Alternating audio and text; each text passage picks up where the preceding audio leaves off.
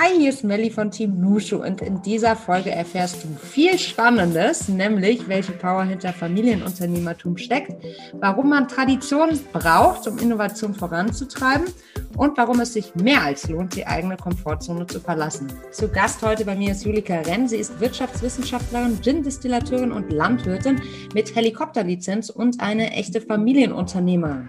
Das Familienunternehmen der Familie Renn liegt am Bodensee. Es heißt Burgunderhof und produziert Weine und Brände. Julika, herzlich willkommen im Nushu Podcast. Wie schön, dich hier zu haben. Ich freue mich sehr. Wo erwischen wir dich gerade? Ich bin gerade tatsächlich zwischen drei Bildschirmen ähm, an, am Reservierungen machen für unser Hotel, äh, ein bisschen für den Gin, ähm, neues Marketing zu machen und eigentlich zwischendrin zwischen der Arbeit, ja. Ja, bei der Vielzahl der Projekte und der Ideen, denen du dich so widmest, brauchst du wahrscheinlich auch drei Screens, ne? um das alles im Überblick zu haben. Ich bräuchte sogar mehr, aber ich schaffe es mit drei. Du schaffst es mit drei. So, ähm, kurze Frage. Ähm, wenn du zwischen deinen Screens gefangen bist, trinkst du wahrscheinlich literweise Kaffee. Liege ich da richtig oder trinkst du gar keinen? Absolut. Ich trinke sehr, sehr viel Kaffee. Ich würde mich sogar als Kaffee-Junkie bezeichnen. Als Kaffee-Junkie. Und wie trinkst du ihn denn dann? Immer schwarz mit einem Schuss Milch. Immer schwarz mit einem Schuss Milch. Sehr ja. schön.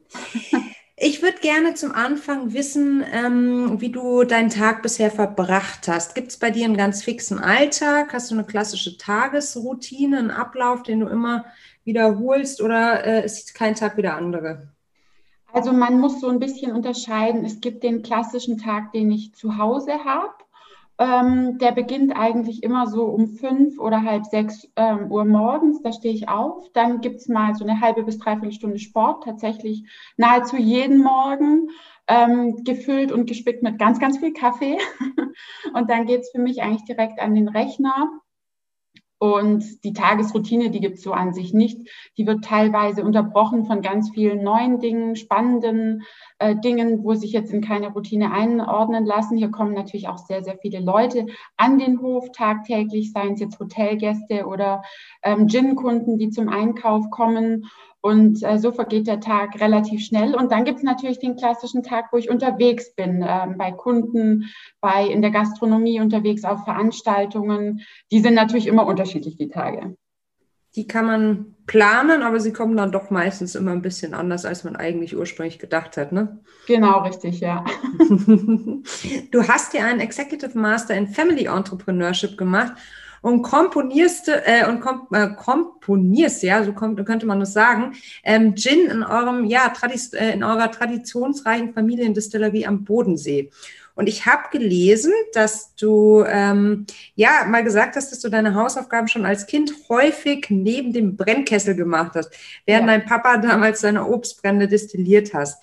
Ähm, Finde ich total spannend, weil ähm, ich glaube, so dieses Thema Family Business ist ein höchst komplexes und auch mhm. ein höchst individuelles, gerade wenn man da nicht so drinsteckt. Und jede Familie hat natürlich ganz individuelle Herangehensweisen an das Thema äh, ja, Familienbusiness. Ähm, wie, wie war das für dich? Also ist das für dich ein Startvorsprung gewesen, da reinzuwachsen oder ähm, hast du das eher als Druck verstanden für deine ja, spätere, für deinen späteren Werdegang?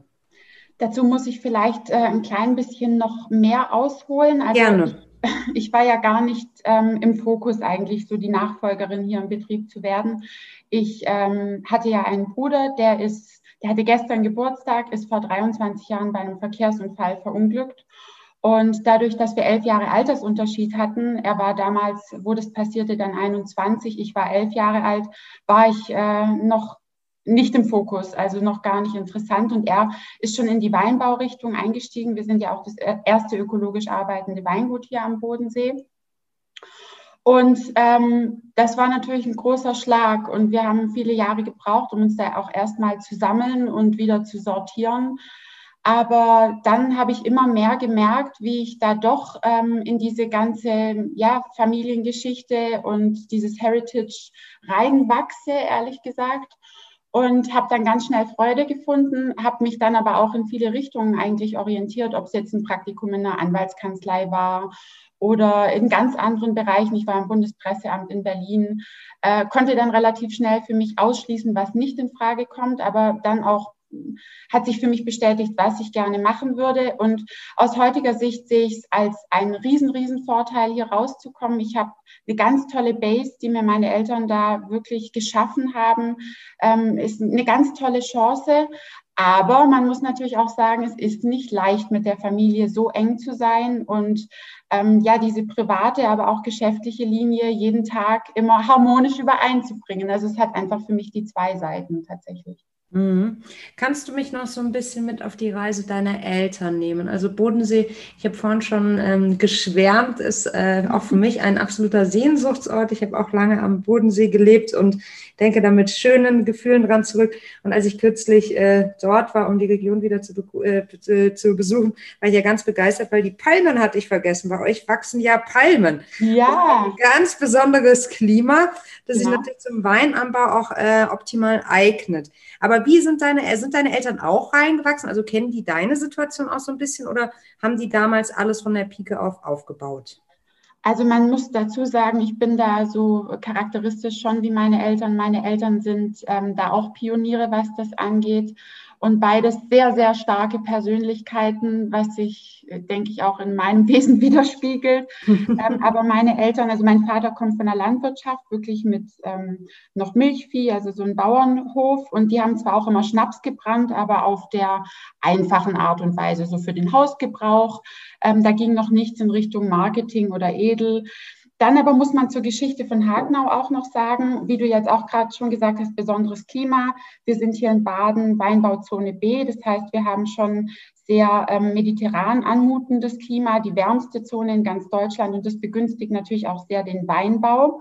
Wir haben hier in Hagenau ähm, die erste Winzergenossenschaft äh, Badens gehabt durch Heinrich Hans-Jakob, der hat die 1886 gegründet und diese ganze Geschichte vom Ort fußt eigentlich auf Obstbau, auf Weinbau und jetzt mittlerweile auch Tourismus. Und äh, so kam es dann eben, dass er weiter in dieser Obstbauschiene ging, äh, meine Mutter dann kennengelernt hat. Äh, sie sind dann ausgesiedelt hier auf dem Hof und haben tatsächlich zwar diese landwirtschaftlichen Wurzeln gehabt, meine Mutter auch, also ihre Eltern hatten auch einen Bauernhof, aber das, was die sich dann aufgebaut haben hier mit diesem Burgunderhof, mit dem Hotel, mit dem Weinbau, alles kommt, stammt tatsächlich alles aus ihrer gemeinsamen Feder. Und sie haben hier jeden Stein auf Stein gesetzt. Alles, wo ich jetzt auch wirken und sein darf, ähm, habe ich ihnen zu verdanken. Und ähm, ja, genau, sind dann auch in die Richtung Weinbau gegangen, sind dann allerdings äh, auch schwierig in Hagenau als erste Mitglieder aus der Winzergenossenschaft ausgetreten, weil sie sich damals schon für den ökologischen Weg vor über 35 Jahren entschieden hatte, hatten, wo ja tatsächlich das Thema noch sehr in der Schiene Müsli und Birkenstock war. Also etwas schwierig. Total. Und haben es aber bis heute jetzt durchgezogen, was natürlich dazu führt, auch in meiner DNA liegt, dass es gibt für mich nichts außer biozertifizierte Produkte, auch mein Gin. Aber es muss halt cool und lässig sein und man muss es nicht als erstes auf dem Produkt erkennen. Es ist für mich einfach Grundlage, dass das stimmt und stattfindet bei einem Produkt. Genau, und so kam diese Weinbaurichtung mit dazu, dieser ökologische Weinbau. Dann das Brennen, natürlich ganz früher von meinem Vater, aber dann auf eine andere Schiene und Niveau gehoben, ähm, so dass er heute, äh, bis heute in ganz Deutschland die Spitzengastronomie beliefert, sei das jetzt ja von einem Landhaus Scherer in Hamburg oder Sansibar Sylt bis hin Traube Tonbach. Ähm, äh, ja, im Schwarzwald an wirklich tollen Tophäusern, wo bis heute Kunden sind, auch von meinen Eltern. Ich finde es wahnsinnig spannend, dass sich deine Eltern schon so früh für den, für den, ähm, ja, den, den, den anderen Weg sozusagen entschieden haben. Ich kann mir vorstellen, dass gerade im ländlich geprägten Raum das Ganze auch schnell als Affront zu verstehen oder verstanden wurde, verstanden wird, ne? wenn du dich bewusst für einen Ausstieg aus, einem, aus einer ja. Gemeinschaft entscheidest. Ähm, ist das was, was du auch als Kind total mitbekommen hast? Ich weiß nur, dass mein Papa sich mal aufgestellt hat, äh, da sind wir auch aufs Land gezogen für die, für die ähm, auf, äh, aufs Land gezogen aus der Großstadt und er wollte äh, Bürgermeister in dem Dorf werden und hat sich zur Wahl gestellt und ist damals für die Grünen angetreten. Und ich weiß, dass wir danach immer naja, vollgeschissene Windeln im, im Garten liegen hatten. Das kam nicht so gut an. Der Städter, der sich da so exponiert hat. Und mhm. deshalb, das ist Jahre her, ne? aber trotzdem habe ich das total in Erinnerung, was es auch bedeutet, wenn man sich so, naja, gegen etwas äh, entscheidet oder auch für etwas und dafür einsteht.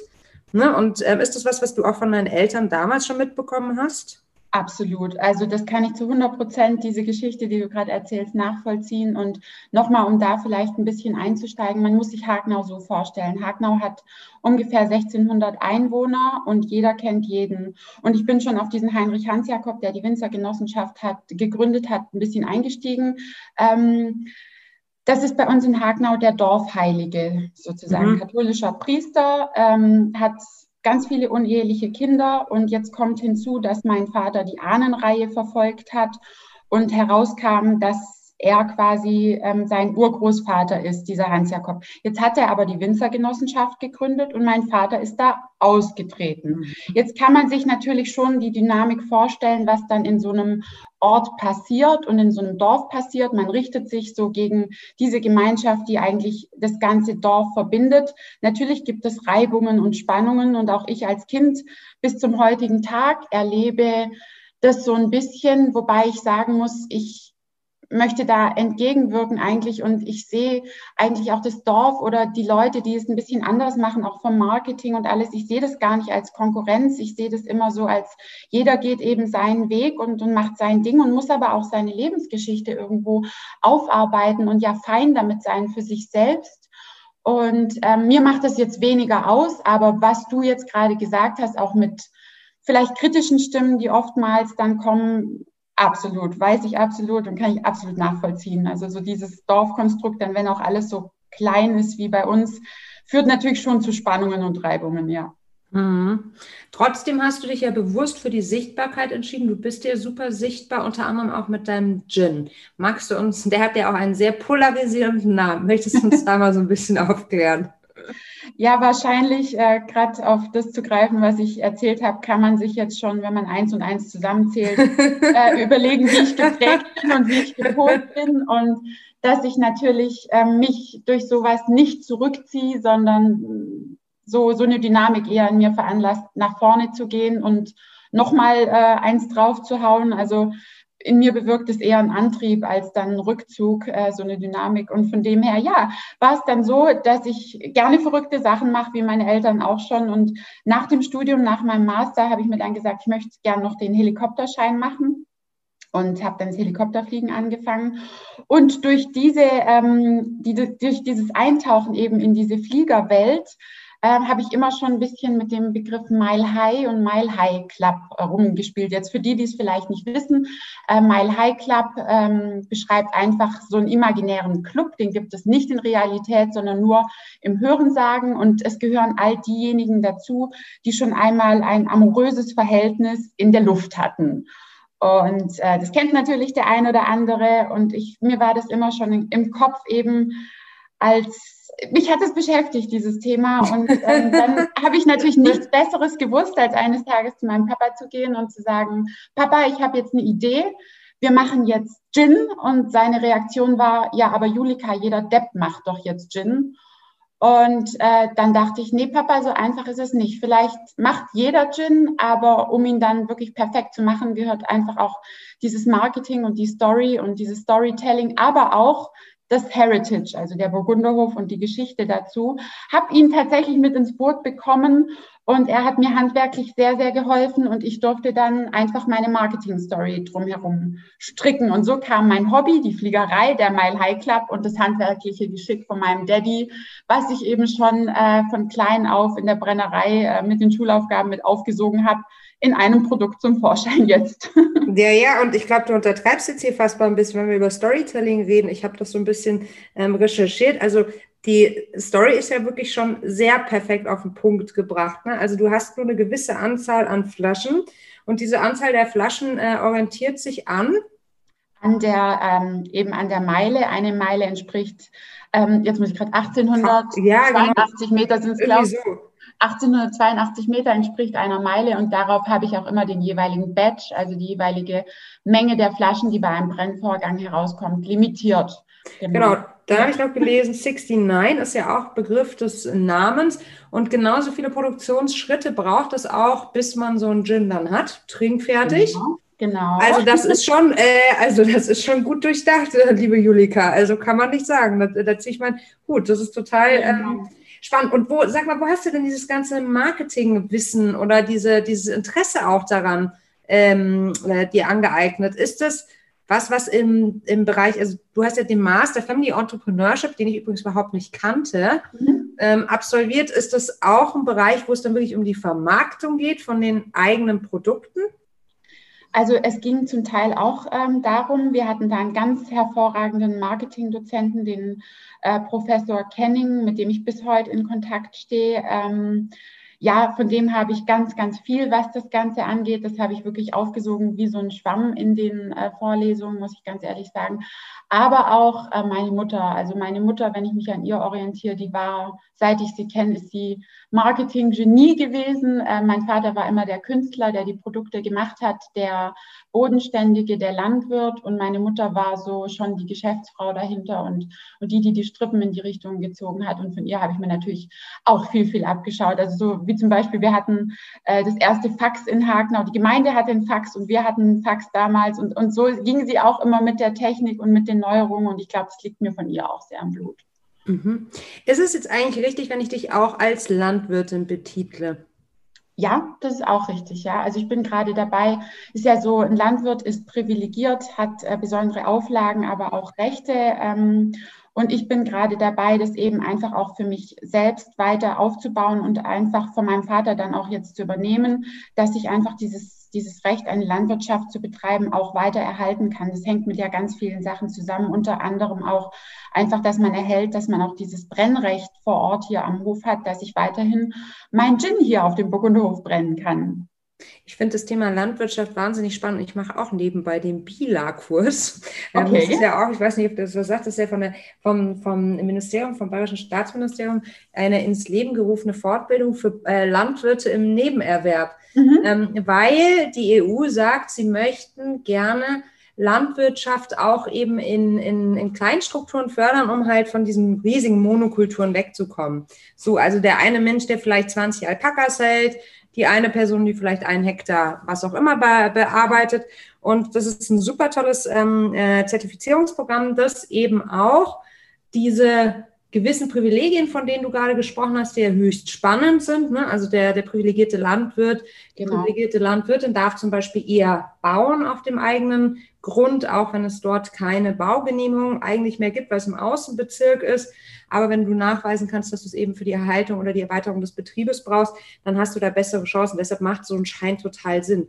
Und da kämpfe ich mich auch gerade äh, durch äh, Düngeverordnungen und vor allem durch ähm, die Vor- und Nachteile von ähm, Spritzmitteln und äh, habe da auch schon so den einen oder anderen ehrlich gesagt negativen Aha-Effekt erlebt. Ich weiß, es ist nicht fair, auf die Landwirtschaft zu bashen, das soll man nicht tun, ähm, weil da natürlich auch ein ganz großer ja, Druck dahinter ist für die LandwirtInnen da draußen zu produzieren und das zu ähm, ja, Kosten, die den Betrieb häufig nicht decken. Aber äh, was da ja in unsere Natur, in unsere Umwelt gespritzt wird, das ist schon echt krass.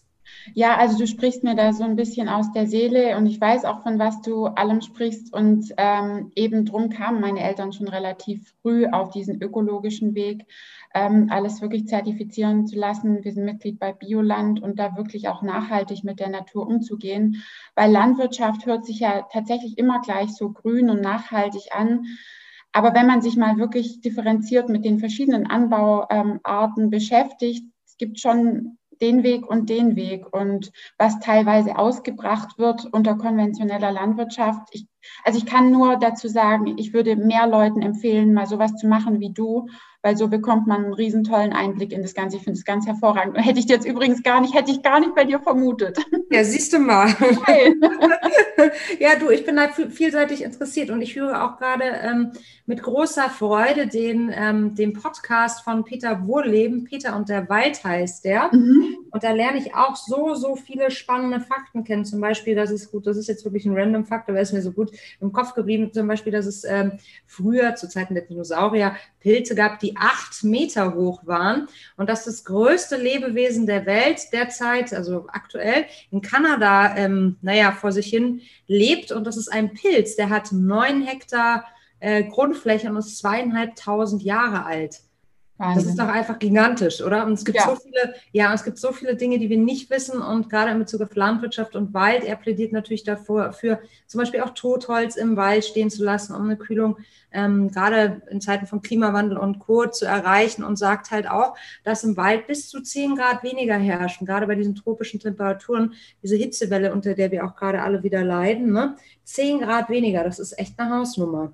Auf jeden Fall. Und drum liegt mir das auch sehr, sehr am Herzen, auch gerade diese, dieses Erbe, was jetzt die Verbundenheit zur Natur angeht, diese Nachhaltigkeit, aber auch in allen Bereichen des äh, Geschäfts einfach zu erhalten. Und so lege ich auch einen riesengroßen Wert zum Beispiel mit meinem Gin darauf. Also wir sind ja auch klimapositives Unternehmen. Das mhm. heißt, wir sind sogar förderlich fürs Klima, nicht nur klimaneutral, was jetzt ja viele sagen, einfach die CO2-Bilanz auf Null, sondern tatsächlich fördern wir noch über Klimaprojekte, ähm, so dass unser Ausstoß quasi negativ wird, beziehungsweise wir einfach nur positiv fürs Klima wirken. Und das ist mir einfach tatsächlich am Herzen gelegen. Und wenn auch vieles manchmal so aussieht, auch mit dem Gin und, und dem ganzen Erscheinungsbild, man kann ja auch nicht immer gleich alles transportieren auf Social Media und wo man überall stattfindet.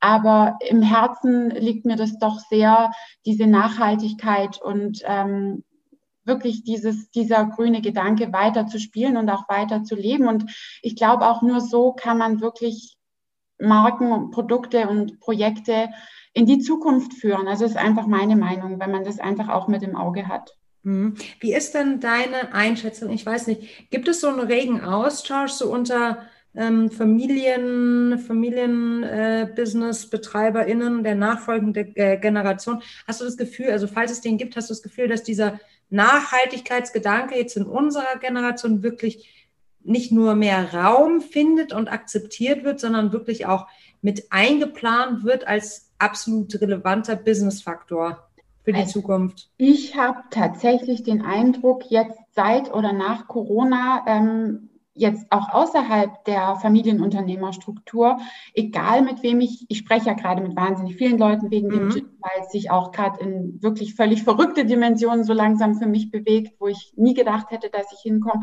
Aber tatsächlich die erste Frage ist mittlerweile, oder die zweite, ist der Bio-zertifiziert? sind die Materialien nachhaltig? Wie sind äh, die Herstellungsprozesse? Und wenn da keine gute Antwort kommt, dann wird er nicht gelistet. Und das habe ich vor fünf Jahren nicht so erlebt. Also da hat sich wahnsinnig mhm. was getan. Äh, alle scheinen jetzt auf diesen Nachhaltigkeitsgedanken, ähm, diese Bio-Zertifizierung ähm, und so weiter zu achten. Also es scheint mittlerweile zu einer Grundvoraussetzung zu werden. Hm, wenn du sagst, dass es mit dem Gin gerade wirklich ein bisschen verrückt ist, weil es so viel ist, weil du da so ja, weil du, weil der, weil das Produkt so gut nachgefragt wird oder weil du, woran, wo, woran machst du das fest? Naja, das mache ich fest dran. Ich möchte jetzt äh, hier keine, keine expliziten Namen oder so nennen, weil natürlich auch alles noch nicht in trockenen Tüchern ist, aber ähm, es klopfen natürlich mittlerweile ganz, ganz große Firmen an, die auch so ähm, ein Auge auf so kleine Heritage-Marken geworfen haben. Um Gottes Willen, ich werde mein Baby niemals verkaufen. Das könnte ich nicht, das würde ich nicht tun. Aber die. Das spricht die Familienunternehmerin, ne? Nein, das ging nicht. Das wär, nein, wie sein Kind auszusetzen, das ja. geht nicht. Aber natürlich kann man auch Synergieeffekte mit ähm, so Konzernen, Firmen ähm, nutzen, um, um größer zu werden, weil ich bin eine One-Man-Show und wenn ich immer erzähle, was ich alles selbst mache mit dem Gin, glaubt mir das keiner, aber ich bin natürlich Zollabteilung, Marketingabteilung, Buchhaltung, Vertrieb, Herstellung, äh, all in one. Also ich habe hier nicht zehn Leute sitzen, ich mache es tatsächlich alles selbst und äh, umso stolzer macht es mich natürlich, wenn dann Weltkonzerne auf mich zukommen und äh, sich für meinen Gin interessieren und da es mittlerweile Verhandlungen und Diskussionen gibt. Ähm, klar so in die Richtung geht es. Und das ist für mich wahnsinnig, wirklich crazy. Also ich kann das gar nicht, das auch innerhalb so kurzer Zeit. Ich meine, 2017 hatte ich meine erste Flasche fertig. Vier Jahre später ähm, stehe ich in so Diskussionen und kann es eigentlich nicht fassen, ja. Das finde ich auch total krass. Also ähm, Chapeau, äh, Glückwunsch, dass es überhaupt Ne, also, dass es überhaupt die Möglichkeit gibt, diese Gespräche mhm. zu führen. Wohin sie dann auch führen, ist ja, der, ist ja ganz, steht auf einem ganz anderen ja, Blatt. Ja, aber, aber was mich jetzt, also ich meine jetzt einfach auch für dich, man kann ja auch sein, also dass, dass sich alle um dich reißen, da habe ich keinen Zweifel dran, sondern einfach für dich jetzt so im Sinne von, ähm, möchte ich das, fühlt sich das dann eben richtig an, sind das Konditionen, mit denen ich leben könnte? Ähm, das Meinst ist ja, du jetzt äh, generell so auf diesem ja, Hof? Ja, voll. Oder? Nee, nicht auf dem Hof, sondern jetzt einfach in der Zusammenarbeit vielleicht mit, mit Konzernen, mit Konzernstrukturen, mit größeren Strukturen. Ne? Ja, es sind ja so, verschiedene mh. da. Also ich glaube, so diese Grundeinstellung und Grundüberzeugung muss schon kongruent sein. Ja, voll. Sonst läuft es auf Dauer nicht richtig. Also ich bin jetzt niemand, der sagt, äh, groß machen um jeden Preis und nee. nachher arbeite ich mit jemandem zusammen, der meine Prinzipien nicht mehr äh, schätzt und vielleicht auch nur sagt, du, ich will die Marke und du als Person interessierst mich jetzt nicht. Und ja. ich bin ja auch stark mit der Marke verbunden. Wenn, käme es nur für mich in Frage, wenn es so eine so eine gegenseitige Befruchtung wäre und man sich gegenseitig voranbringen könnte, aber nicht so, äh, wir kaufen die Marke und sagen dann, äh, in welche Richtung es geht. Es muss sich schon decken mit, mit meiner Gangrichtung, sonst hat es keinen Wert. Total, die Werte müssen übereinstimmen und das kann ich auch total unterstreichen. Wir haben ja auch viele Unternehmenskooperationen mit Nusche und ganz am Anfang dachte ich mir auch, oh mein Gott, kann ich das jetzt machen? Ähm, mhm. Wie ist das Machtverhältnis dann hinter den Kulissen? Gerade wenn man so am Anfang ist oder wenn man eben, wie du sagst, so klein ist, ne, dann hat man natürlich erstmal, auf der einen Seite fühlt man sich mega geehrt und äh, wächst über sich hinaus und denkt sich, ja, das ist aber auch der nächste Schritt, den man dann irgendwie gehen möchte und auch muss. Auf der anderen Seite hat man dann trotzdem ein bisschen Bauchschmerzen, aber ich habe genauso entschieden wie du, es geht nur auf Basis von gemeinsamen Werten, sonst kann man es gleich bleiben lassen.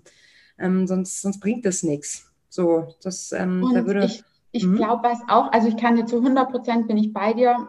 Und was ich aber auch sagen kann, zumindest was das Geschäftliche so angeht, ähm, habe ich einfach so eine innere Ruhe und auch so ein Bauchgefühl und auch keine Hektik, weil ich immer denke, was zu mir passt und was richtig sein wird, das wird auch kommen. Und mhm. bin dann aber auch nicht so, dass ich Dinge nachweine, die jetzt vielleicht im ersten Moment nicht klappen, weil ich bin immer, immer in meinem ganzen Leben ähm, habe ich die Erfahrung gemacht, dass wenn was nicht klappt, das seinen Sinn hat. Und dann kommt halt das nächste angeklopft oder irgendwie durch die Tür. Und ich habe da irgendwie so eine ganz, bin da ganz relaxed, dass das, was zu mir soll, zu mir kommt. Ohne Druck. Ich finde es ganz toll, dass du das so empfinden kannst. Ähm, vielleicht ist es tatsächlich auch so dieses, naja, familiär geprägte, dass man eben sieht, dass so ein Betrieb auch eben über viele Generationen besteht oder wächst und dass es auch nicht immer alles heute sein muss. Und ich finde es total entlastend, deinen Gedanken und ähm, ja, die Inspiration, die du da teilst, in diesen Zeiten, wo gefühlt alles nur um schnelles, kapitalintensives Wachstum gehen muss wo ich mir mal denke, ja, aber Wachstum tut uns als Gesellschaft ja jetzt nicht unbedingt so gut. Also ich glaube, wir müssen mal dringend weg von diesem, naja, von diesem Parameter Wachstum als Zeichen von, wie geht es uns als Gesellschaft, weil der führt uns ja jetzt nicht unbedingt dahin, dass es uns besser geht. Also das Bruttoinlandprodukt steigt, aber die Zufriedenheit sinkt. Das bedeutet doch eigentlich was, ne? Ja, ja, ähm, da bin ich ganz bei dir. Also so, ich sehe das mhm. auch eher so als meine Aufgabe, auch dieser Hof hier, das ja, wie du vorher schon erwähnt hast, auch mit den Privilegien, die ein Landwirt hat. Wir sind hier auf einem der exponiertesten Punkte in Hagenau. Jeder fragt sich immer, wie man hier hat hinbauen dürfen. Wir sind im Außenbereich. Wir mhm. sind ähm, an der äußersten Kapazität vom umbauten Raum tatsächlich. Aber jeder fragt, warum durftet ihr hier hinbauen? Genau das, was du vorher gesagt mhm. hast, Landwirtschaft. Landwirtschaftliche ja. Privilegien. Ähm, und jetzt ist es aber so, dass ich, um eben diesen Druck und diese Schnelle und das Wachstum, weil ich ja auch hier zum, zumindest räumlich nicht die Chance habe, viel, viel mehr zu wachsen, rausnehmen kann, sehe ich es einfach so, dass es meine Aufgabe jetzt tatsächlich ist, wie man immer sagt, die erste Generation baut auf, die zweite erhält. Gut, über die dritte sagt man dann, dass die Kunstgeschichte studiert, das hoffe ich nicht unbedingt. Aber ich sehe es jetzt auch nicht unbedingt so, als das will ich jetzt unbedingt äh, erben und haben und mir einverleiben. Ich sehe meine Aufgabe eher, wieso ist ein wunderschönes Puzzle, was meine Eltern angefangen haben und ich darf jetzt einfach in, in meiner Generation wunderschöne Teile, so wie es mir gefällt, hinzufügen und erhalten und vielleicht in die Bahn bringen, wo ich denke. Und sollte es eine weitere Generation geben, was ich sehr, sehr hoffe, hm. ähm, dann darf die genauso wieder in ihre Richtung gestalten und aber es auch bewahren in ihrer Generation, um es dann einfach weiterzugeben. Also so ist mein Spirit, was das Ganze angeht. Und das finde ich total gut, dieses eben erhalten und den Status quo ja zu verbessern oder vielleicht einfach auch nur zu erhalten, ist doch schon mehr als erstrebenswert. Und ja. ähm, ähm, kurze Frage so zu diesem Thema ähm, Frauen in deiner Branche, sowohl im, im Bereich Getränke, im Bereich Wein, im Bereich, ähm, äh, im Bereich Landwirtschaft. Wie, wie, wie ist denn da so deine Einschätzung? Also ich glaube, so im Food-Startup-Bereich, wenn wir jetzt mal vom, äh, von deiner Tätigkeit im Bereich Gin ausgehen, da ist, glaube ich, schon ein bisschen Female Power mittlerweile zu spüren. Ne? Mhm. Ja. Ähm, Im Weinanbau kenne ich jetzt eigentlich nicht so viele Weinbauern. Ich kenne noch die Carmen, äh, Carmen Krück aus der mhm. Pfalz. Ja. Da war ich schon ein paar Mal. Jetzt kenne ich dich. Es gibt noch ein, zwei andere, aber so richtig viele sichtbare gibt es da nicht. Wie, wie, du hast da aber viel mehr Insights als ich. Gibt es schon, aber es ist tatsächlich schon immer noch, gerade, ich sage jetzt mal, das Alkoholbusiness eine riesen Männerdomäne. Ähm, mir wurde tatsächlich auch schon ans Herz gelegt, so ich wäre ja die Paris Hilton vom Bodensee und sollte mich doch eher auf die Dinge verlagern. Aber ich, kleines Mädchen, soll ja nicht ja. mit den großen Jungs im Alkoholbusiness mitspielen. Das tut mir nicht gut und wäre auch viel zu anstrengend so für mich.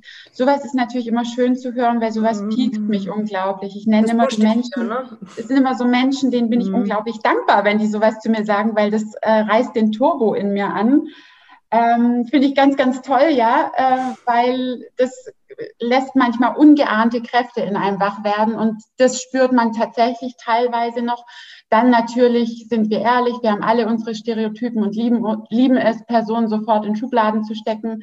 So wie ich aussehe, werde ich das natürlich oft auch in irgendeine Schublade gesteckt. Mhm. Aber ich finde es mittlerweile eigentlich ganz witzig, weil am, am Schluss knallt es dann einfach doppelt, wenn die Leute merken, was, was dahinter. Die kann ja auch noch was. Mhm. Ja, so die, ja, die kann vielleicht noch ein bisschen was und äh, ist ja des Deutschen auch mächtig und also man wird schon gnadenlos unterschätzt, teilweise, muss ich, muss ich wirklich sagen. Aber ich sehe es als Vorteil und auch nicht als Nachteil. Und aber jetzt auch mal noch zum Positiven. Ich fühle mich wirklich sehr, sehr, sehr wohl in dieser Männerdomäne, weil ich im Großen und Ganzen, ich kann es gut mit Männern und verstehe mich auch mit, mit den meisten sehr, sehr gut und hervorragend, habe da auch mein Riesennetzwerk und ich möchte nirgends anders sein und so kleine ähm, Seitenhiebe kann man ja wirklich für sich auch als persönlichen Motor nehmen, so mache ich zumindest.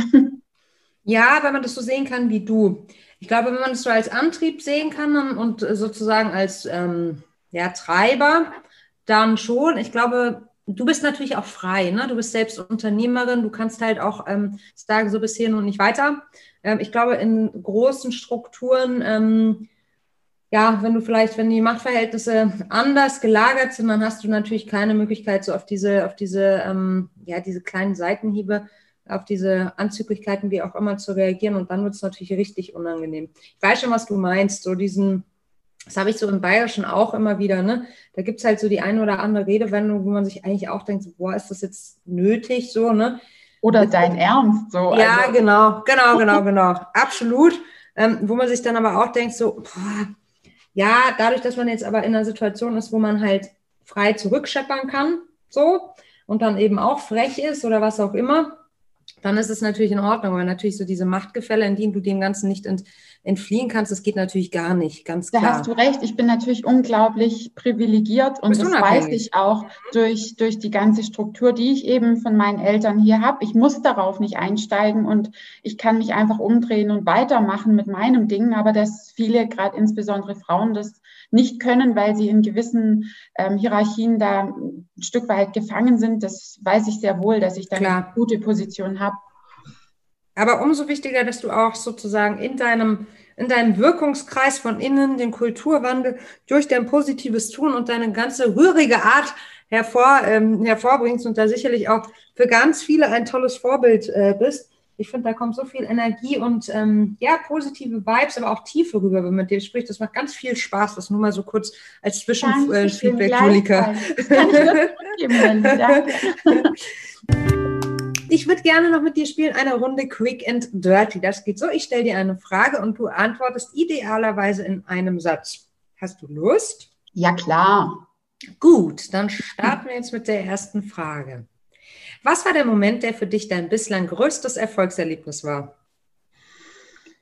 Als mein, beruflich, als mein Gin im KDW gelistet worden ist. Boah, das ist aber auch echt mega. Mhm. Ja. Was war die größte Herausforderung in deiner Karriere in den letzten zwei Jahren?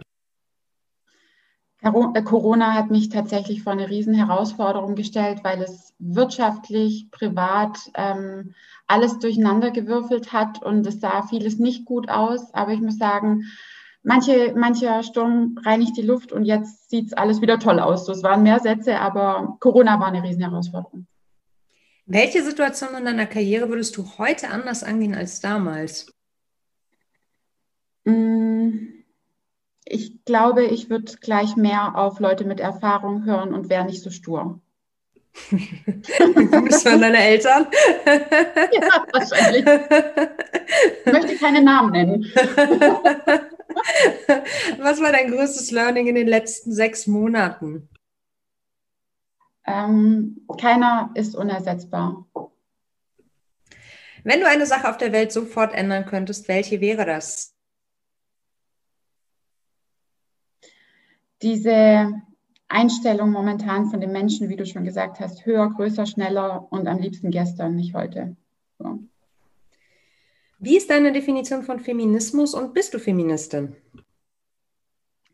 Ich würde mich als Feministin bezeichnen ähm, und ich spüre gerade wahnsinnig, dass die Frauen sich gegenseitig momentan riesig pushen und füreinander da sind und sich selber groß machen und jede gibt so ihren Platz und diese Konkurrenz verschwindet so ein bisschen. Und das sehe ich als, als Feminismus, gemeinsam stark zu sein und ähm, sich nicht immer als Konkurrenz zu sehen, weil ich glaube, gemeinsam können wir ganz viel rocken. So. Da rocken wir die Welt, das sehe ich ganz ja. genauso. Ja. Vielen Dank für deine Zeit, hat riesig Spaß gemacht und ich werde mir sicherlich auch den einen oder anderen Schnaps, Vino oder auch Gin von euch zu führen und mir das nochmal ganz genau anschauen alles. Sehr, sehr gerne. Kosten ähm, hat richtig Spaß gemacht und ich bin ganz gespannt, was wir in Zukunft noch von dir hören werden. Danke gleichfalls. Mir auch. War ein ganz tolles, äh, interessantes Gespräch mit dir, Melli. Danke. Danke dir fürs Zuhören. Ich hatte mega viel Spaß. Und nächste Woche geht es auch spaßig und vor allem inspirierend weiter. Damit du das nicht verpasst, würde ich dir empfehlen, ein Abo dazulassen. Und uns warst du damit auch sehr glücklich, by the way. Also, wir hören uns nächste Woche. Ich danke dir fürs Zuhören. Tschüss, deine Melli von Team Nushu.